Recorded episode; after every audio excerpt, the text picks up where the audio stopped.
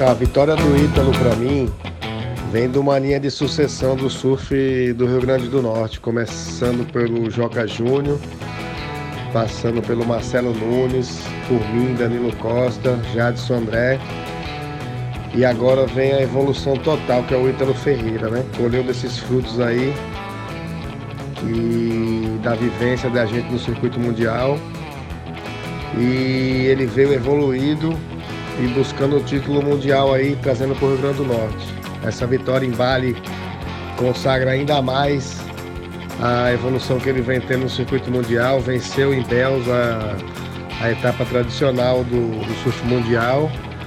E agora em Bali mostrando que que está apto aí ao título mundial. Muito feliz com a vitória do Ítalo, parabéns a toda a equipe, ao Pinga, que também faz um trabalho muito bom, fez um trabalho comigo, com o Jadson e agora com o Ítalo. E muito feliz mesmo. Parabéns ao Ítalo aí. E Rio Grande do Norte está em festa.